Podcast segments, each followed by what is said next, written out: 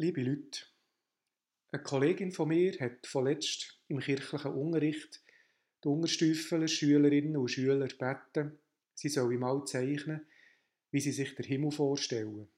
Also der Himmel, wo man so sagt, dass er nach dem Sterben komme.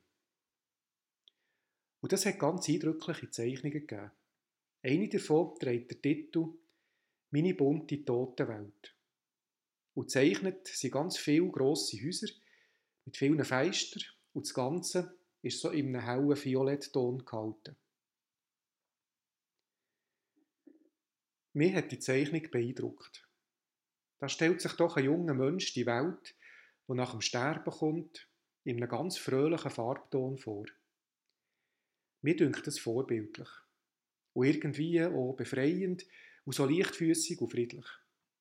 Und irgendwie auch biblisch. Schließlich heisst es dort, dass wir auf einen neuen Himmel und eine neue Erde hoffen wo es keine Tränen mehr gibt.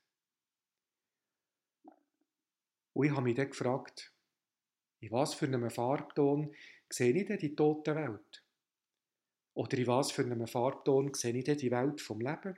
Also meine Welt, wo ich jetzt drinnen bin, mein Alltag. Der November ist ja auch ein eine schwierige Zeit. Viele Leute sind melancholisch und bei vielen, ich fange nochmal an, der November ist ja auch eine schwierige Zeit. Viele Leute sind melancholisch und bei vielen kommt da so ein bisschen das Thema Sterben und Tod durch. Und das ist ja auch gut so. Es ist nicht immer Partyzeit im Leben. Es wird auch mal dunkler und schwerer, das gehört auch dazu. Und gleich kann man sich, glaube ich, fragen, welche Farbe hat eigentlich meine Welt?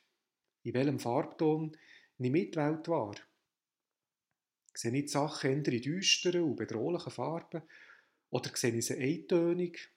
Oder schwarz und weiß? Oder sehe ich die Welt eher bunt und fröhlich? Manchmal erscheint dem die Welt in krassen Farben. Krieg und Zerstörung, Egoismus und Respektlosigkeit, Weltuntergang und letzte Generation. Und die Farben haben die Angewohnheit, dass sie die fröhlichen und feinen und hellen und leichten Farbtöne überdecken. Darum dürft es mir, ist es wichtig, darauf zu achten, dass nicht jeden Tag von diesen düsteren Farben dominiert wird. Besonders jetzt, in der dunklen Jahreszeit.